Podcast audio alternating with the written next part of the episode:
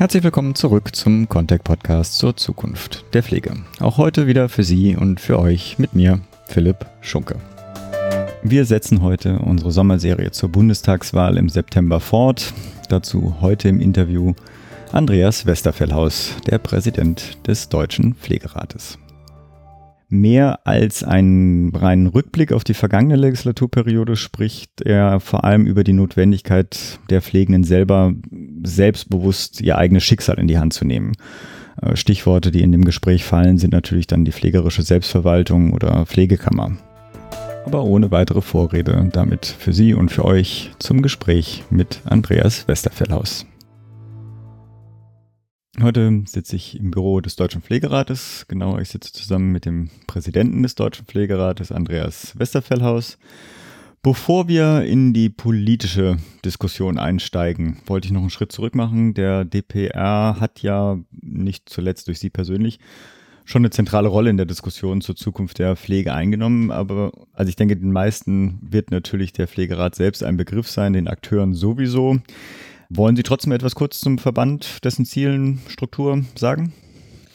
Ähm, das mache ich sehr gerne, ähm, wobei äh, ich wäre schon ein wenig enttäuscht, sage ich mal selbstbewusst, äh, wenn nicht tatsächlich äh, mittlerweile alle Pflegenden in Deutschland wissen, was der Deutsche Pflegerat ist als Bundesarbeitsgemeinschaft der Pflegeorganisation und des Hebammenwesens, äh, den es jetzt äh, seit äh, über 17 Jahren immerhin gibt. Und ich muss mal ganz klar sagen, der ist entstanden als äh, Kolleginnen und Kollegen von mir gemerkt haben, wie wichtig es ist, äh, dass die bestehenden Pflegeverbände in Deutschland äh, mit einer Stimme sprechen.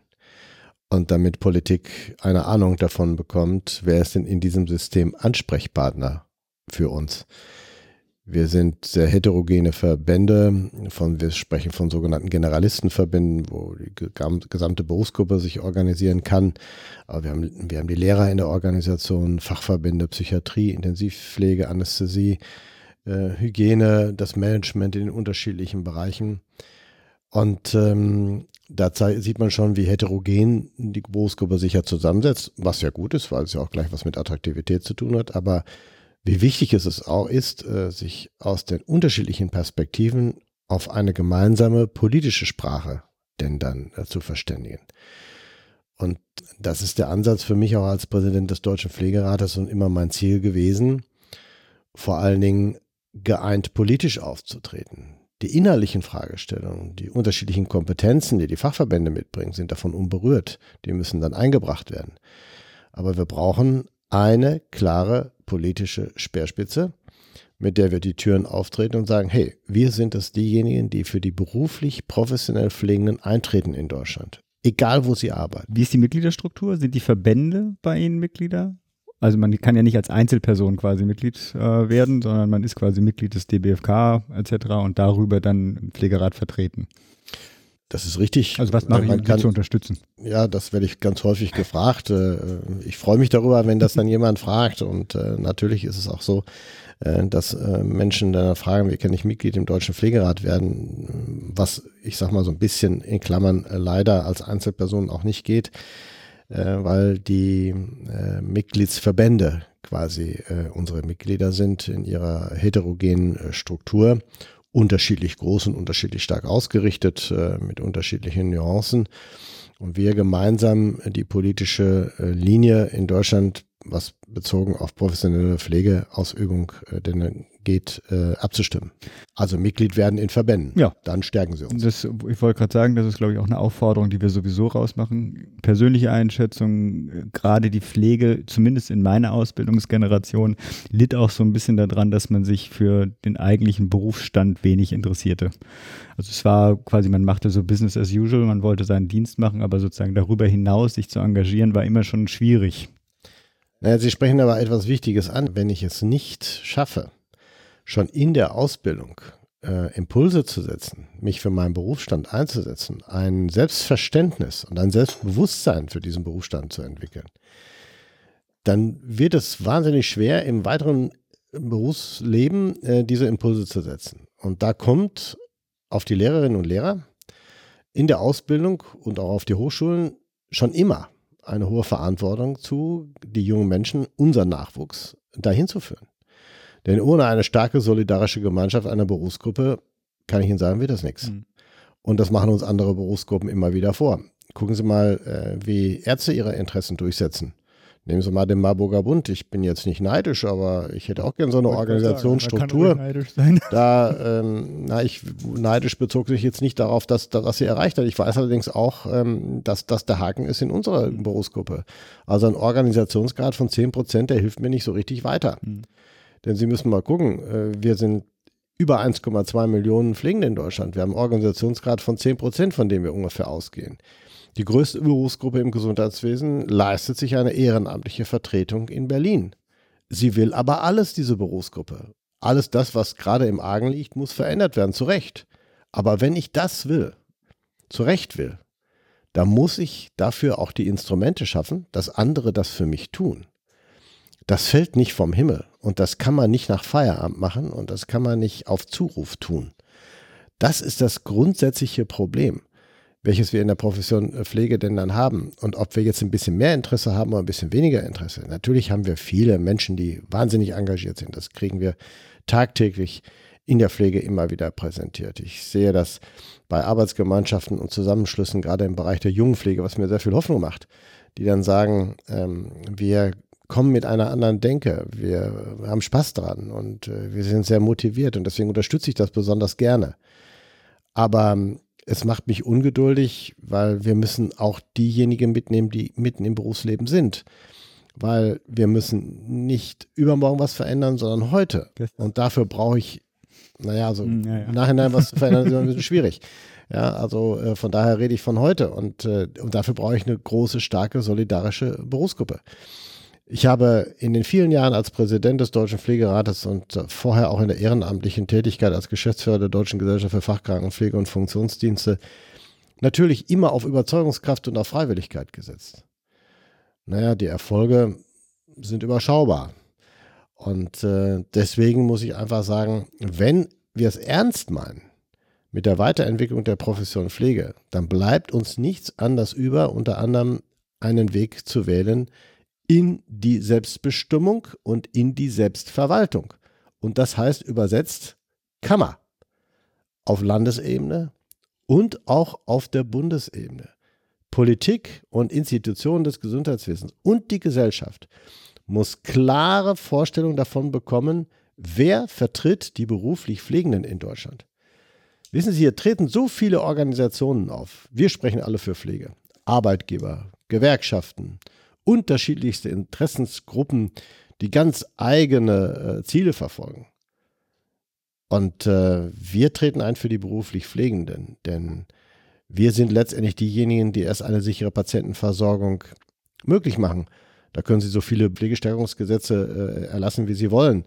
Wenn Sie die Profession nicht haben, die das umsetzt, dann wird aus diesen ganzen Reformgesetzen gar nichts. Sie springen direkt rein in meine Hauptfrage und haben gleich da auch noch die Pflegekammer mit abgearbeitet. Ich hatte auch den Max Zelezinski, ich weiß nicht, ob Sie den kennen, auch vom Stichwort DBFK Junge Pflege, auch schon interviewt. War auch, er war jemand, der mich motiviert hatte, weil ich, da ist ein junger Pfleger und der ist voll engagiert in die Weiterentwicklung dieses Berufes. Da habe ich gedacht, da, also solche Typen können, glaube ich, auch eine Ausstrahlungskraft, zumindest auf die jüngere Generation dann irgendwie mit reinnehmen. Wir gehen mal einen kurzen Schritt zurück. Sie hatten es kurz angesprochen. Es wurden relativ viele Gesetzesänderungen, Pflegestärkungsgesetze, haben Sie, haben Sie gesagt, in, dem, in der Branche Pflege umgesetzt in der letzten Legislaturperiode. Ich habe auch das Gefühl, dass die Politik sich sagt, wir haben da einiges geleistet. Trotz alledem, wie bewerten Sie das jetzt auch von der Seite der Pflegenden her? Also ich muss ganz klar sagen, äh, ich glaube, das muss man anerkennen, in dieser Legislaturperiode, die jetzt zu Ende geht, äh, es ist selten so viel zur Thematik Pflege in Gesetzen geleistet worden.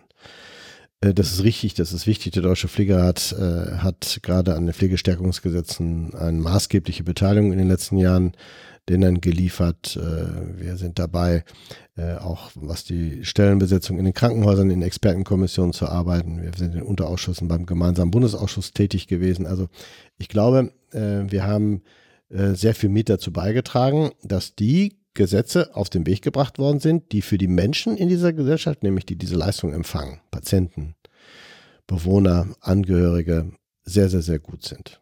Das gibt es keine Abstriche zu machen.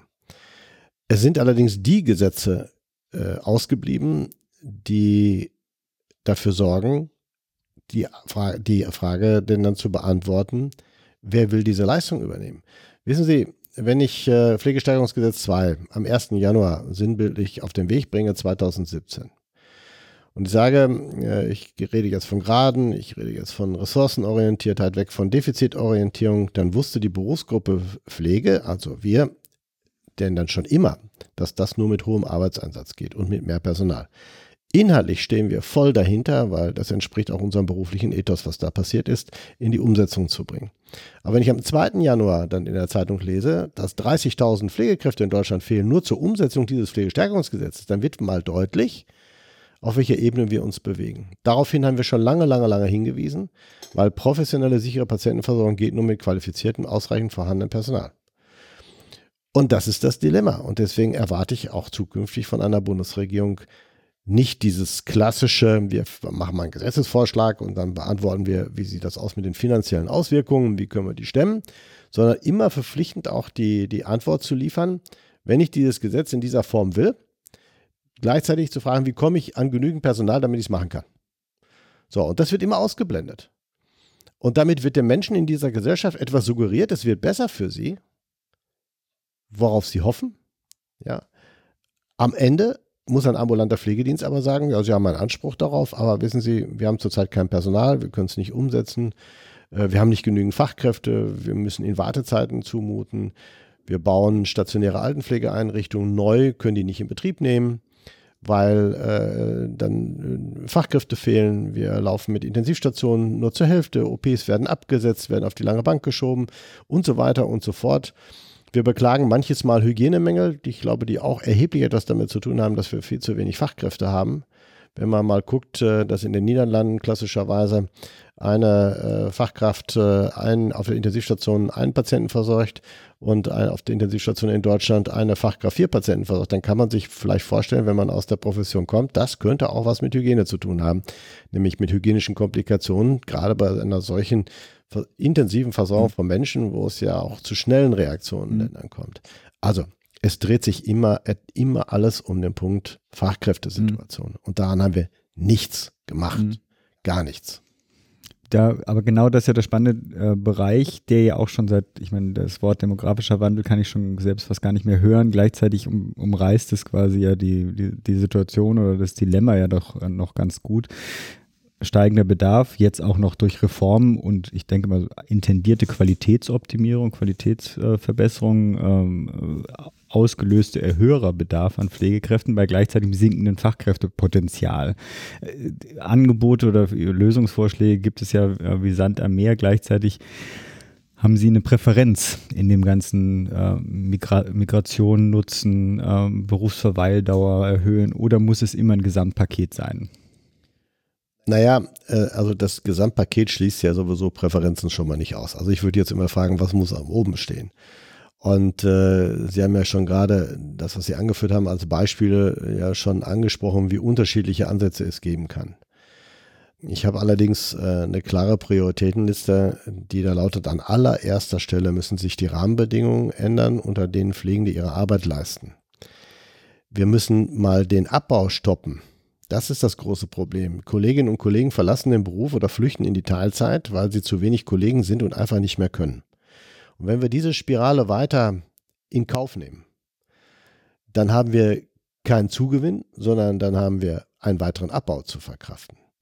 Wie wollen wir den denn kompensieren? Mit Hilfskräften? Ja, das hat doch wohl mit, äh, mit ähm, äh, sicherer Patientenversorgung nichts zu tun. Und wenn wir dann auf die Idee kommen, das alleine mit Migration regeln zu wollen, ja, gucken Sie mal, äh, Pflegende im Ausland, im europäischen Ausland und fast allen anderen Staaten studieren Pflege. Die kommen nach Deutschland und sagen, hey, was machen die? Äh, das ist ja reine Assistenzarbeit. Sie sind gewohnt, eigenständig zu arbeiten, mit hohen Kompetenzen. Das sind Zusammenspiel mit anderen Berufsgruppen zu tun. Und wir streiten uns in Deutschland über Delegationen und Substitutionen, arbeiten in Prozessen, ich sag mal, bis hin maximal immer noch ähm, das hauswirtschaftliche Tätigkeiten von drei- oder fünfjährig ausgebildeten Pflegekräften denn übernommen werden. Also an den Rahmenbedingungen muss man als allererstes arbeiten.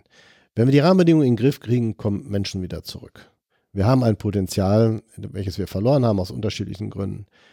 Wenn wir eine bessere Bezahlung haben, von der man dann auch gut leben kann, gewinnen wir Menschen. Dann haben wir auch eine Perspektive, denjenigen, die aus welchen Gründen auch immer zu uns kommen, schon eine Ausbildung in der Pflege gemacht haben, zu zeigen, ihr habt ein attraktives Berufsfeld auch in Deutschland vorzufinden, welches sich eurem sehr viel äh, mehr angliedert. Und dann kommen wir zum dritten Punkt. Dann werden wir auch in der Lage sein, eine hochqualifizierte Ausbildung anzubieten, vor allen Dingen in der Praxis. In der Theorie machen wir das in der Regel sehr gut. Unser Manko liegt im praktischen Bereich. Wissen Sie, da wo keine professionellen Pflegekräfte in ausreichender Anzahl in Krankenhäusern, Altenpflegeeinrichtungen vorhanden sind, da bleibt auch die praktische Ausbildung auf äh, der Strecke. Und wenn dann junge Menschen merken, dass sie schon, ich sag mal, während äh, ihrer Ausbildung im Alltag hetzen, mhm.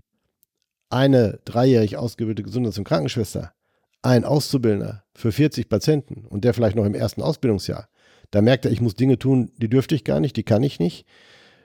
Und dann sagt er, nee, das ist für mich nicht der richtige Beruf. Dann wird das auch mit der Ausbildung nichts. Mhm. Das heißt also ein, ein Mehrklang. Da gehören noch viele, viele andere Teile dazu.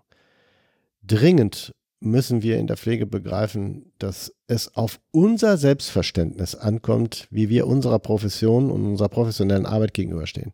Ich glaube, es äh, mangelt uns daran, dass wir eine Haltung häufig beziehen, so nach dem Motto, wir müssen es irgendwie alle so hinnehmen. Nein, man muss gar nichts hinnehmen. Die Profession Pflege ist eine der wichtigsten Berufsgruppen in Deutschland über alles.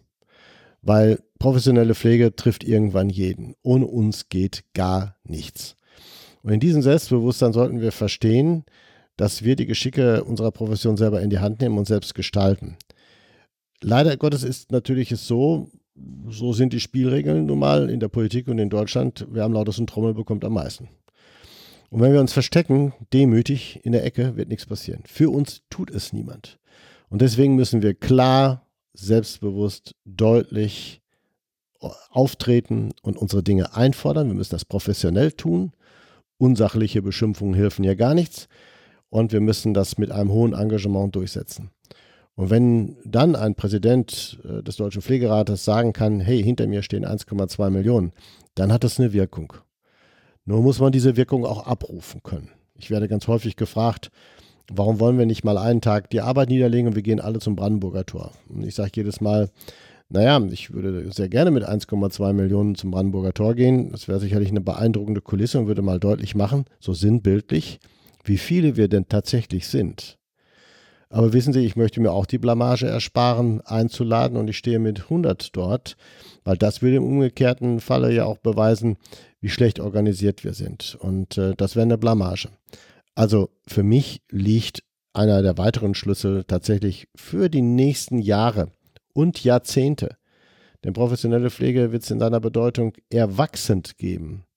Müssen wir klar, wenn wir etwas ändern wollen, dann müssen wir aufstehen und nicht glauben, dass andere für uns irgendetwas äh, aus dem Sofa heraus schon erledigen, so nach dem Motto, die werden schon richten. Nein, das funktioniert so nicht. Da kommen wir die, zur Kammer. Ich glaube, das ist ja so tatsächlich so dann in, in, in der Darstellung gerade der Schlüsselfaktor, äh, der sozusagen vieles andere auch in Bewegung setzen kann. Einschätzung, wie läuft es damit weiter? Also die Selbstverwaltung der Pflegenden, äh, Sie haben es äh, natürlich mit dem Wort Kammer beschrieben, das ist ja auch ist ja richtig. Ich, ich will einfach nur das Wort Selbstverwaltung mhm. nochmal ins Spiel bringen, weil Selbstverwaltung äh, bringt es inhaltlich nochmal deutlicher zum Ausdruck. Weil nur die Profession Pflege weiß, was in der Profession Pflege notwendig ist und ähm, wie man für sie auftreten kann, welche Veränderungen wir brauchen und wie man für das, äh, die Profession selber auch eintreten äh, denn muss. Und das geht in diesem Kammerwesen, in diesem beschriebenen Kammerwesen. Ähm, wir unterhalten uns ja, ich glaube, jetzt mittlerweile fast 30 Jahre über die äh, Einführung von Pflegekammern in Deutschland. Ich glaube, Bayern war schon immer der Vorreiter damals und witzigerweise hat es, glaube ich, die SPD in Bayern mal ins Spiel gebracht. Ähm, es hat ja, äh, glaube ich, 2011 es war es jetzt schon ausgerechnet Bayern mal wieder ins Spiel gebracht und hat gesagt, hey, wir sind die Ersten. Und äh, ich weiß, Herr Söder hat das damals sehr lauthals äh, dann propagiert. Und jetzt muss man mit Schmerzen erkennen, dass Bayern nicht verstanden hat, was ist eine Selbstverwaltung der Pflegenden. Ähm, Bayern macht jetzt etwas, ein, ein, ein Bündnis, geschmiedet aus Arbeitgebern, Gewerkschaften, ähm, einzelnen Pflegekräften, finanziert durch den Staat mit einem Vorgesetzten, der dann eine, eine Stimme äh, haben soll, wenn man sich nicht einigt. Das hat mit Selbstverwaltung nichts zu tun. Das ist eine Interessensvertretung, finanziert durch den Staat. Das wird in der Profession Pflege nichts bewegen. Gut, andere Länder haben es ähm, erkannt, dass es äh, auch anders geht. Ähm, äh, wir haben eine existierende Kammer, voll funktionsfähig, in Rheinland-Pfalz. Die haben ihre Pflegekräfte registriert. Die wissen, wie die demografische Situation aussieht, was man denn einleiten muss in Rheinland-Pfalz, um äh, Politik, äh, Pflegepolitik weiterzuentwickeln.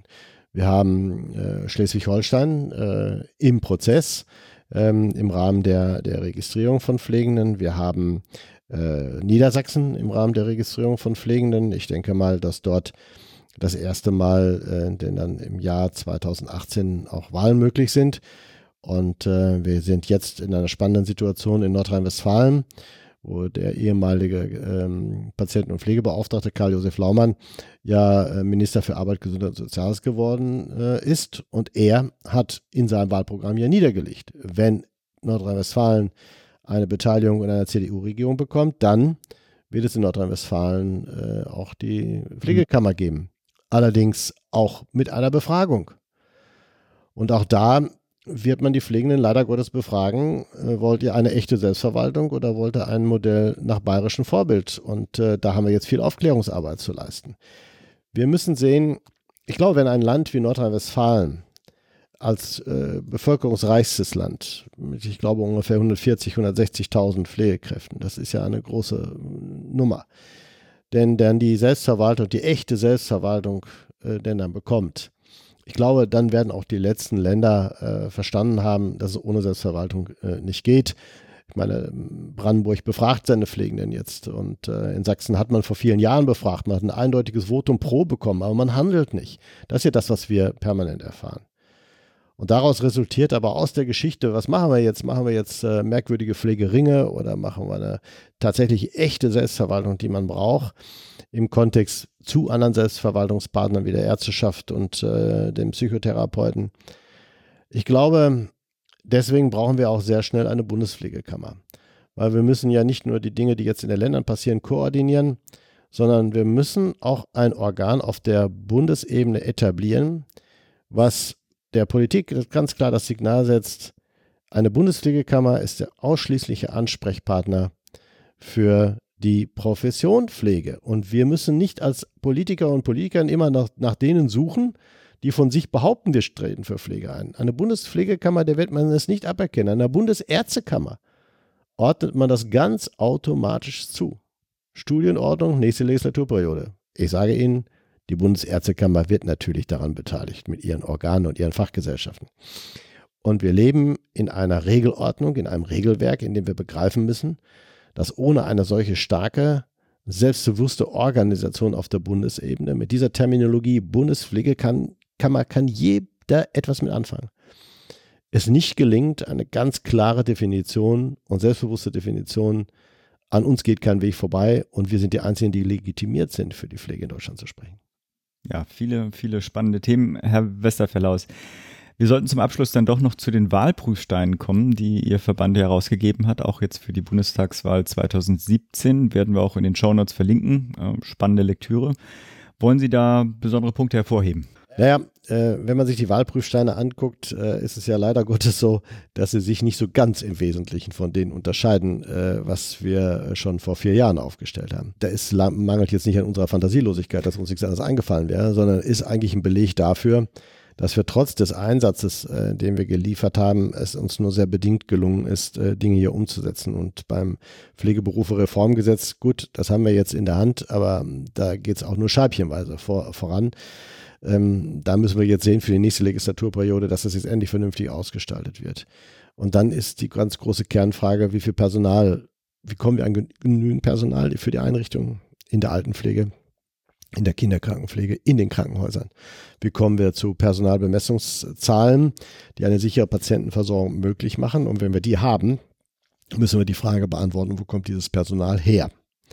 So, das ist dieser große Dreiklang. Und dann haben wir alle anderen Dinge, die Sie dann sehen über äh, Vergütung, mhm. Mitbestimmung, ähm, die passen in diesem Kontext immer zusammen. Aber ich sehe es auch nach acht Jahren Präsidentschaft jetzt so, ich wurde immer gefragt, was ist Ihnen eigentlich am wichtigsten? Und mir ist es bei 10, 20 Forderungen manchmal schwer gefallen. Aber eins habe ich gelernt. wenn man das Haus, und ich brauche dieses Bild, das Haus Pflege ausgestalten will und zukunftsfest machen will, für die Versorgung und für die Weiterentwicklung, dann braucht man hier zwei Schlüssel. Das eine ist die Selbstverwaltung und das andere ist ein Pflegeberufe-Reformgesetz, ein neues Bildungskonzept und nicht nur dieses Pflegeberufe-Reformgesetz mit, mit einer Generalistik, sondern tatsächlich ein gesamtes Bildungskonzept. Und wenn ich diese beiden Schlüssel in die Hand bekomme, dann kann ich das Haus aufschließen, dann kann ich es renovieren und dann schaffe ich sogar bis zur Tapete und bis zur Innenausstattung und dann kann ich es von außen auch noch schön machen. Wissen Sie, man muss dieses Bild manchmal so wählen, weil sonst neigt man sich in Einzelforderungen zu verstricken, was ich unbedingt alles machen muss. Es steht allerdings eins immer an erster Stelle, das ist eine sichere Patientenversorgung. Das Ganze, was wir beanspruchen, ist kein Selbstzweck. Ich frage mich, wenn wir wissen, wie die demografische Entwicklung dieser Gesellschaft denn dann sich weiterentwickelt, wenn wir wissen, wir haben eine pflegerische, medizinische immense Weiterentwicklung zu verzeihen. Wir haben eine Demografie in unseren Berufsgruppen des Gesundheitswesens. Wenn ich das alles weiß und trotzdem das Ziel ja verfolgen muss, sichere Patientenversorgung, dann muss ich zu anderen Lösungen in einer Gesundheitspolitik von morgen kommen. Wer macht was im System, mit wem gemeinsam? Dann gilt es, Ideologien abzubauen, mehr Gemeinsamkeiten herzustellen.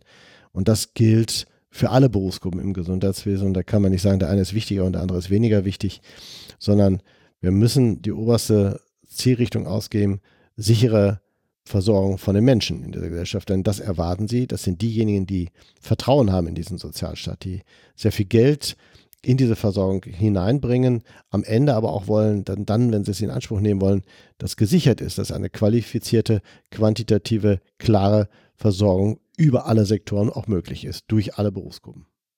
Herr Westerverlaus, danke. Bitte. Und ich wünsche noch viel Kraft und viel Erfolg für den weiteren, für die ganzen Punkte, die Sie jetzt gelistet haben. Ja, das ist ja jetzt überschaubar, nicht? Bis zum 15. September. Wenn ich das noch alles erledigen will, dann drückt die Daumen. Wenn Sie Kommentare zu unseren Interviews oder auch zu unserem gesamten Podcast haben, freuen wir uns natürlich sehr auf Ihr Feedback.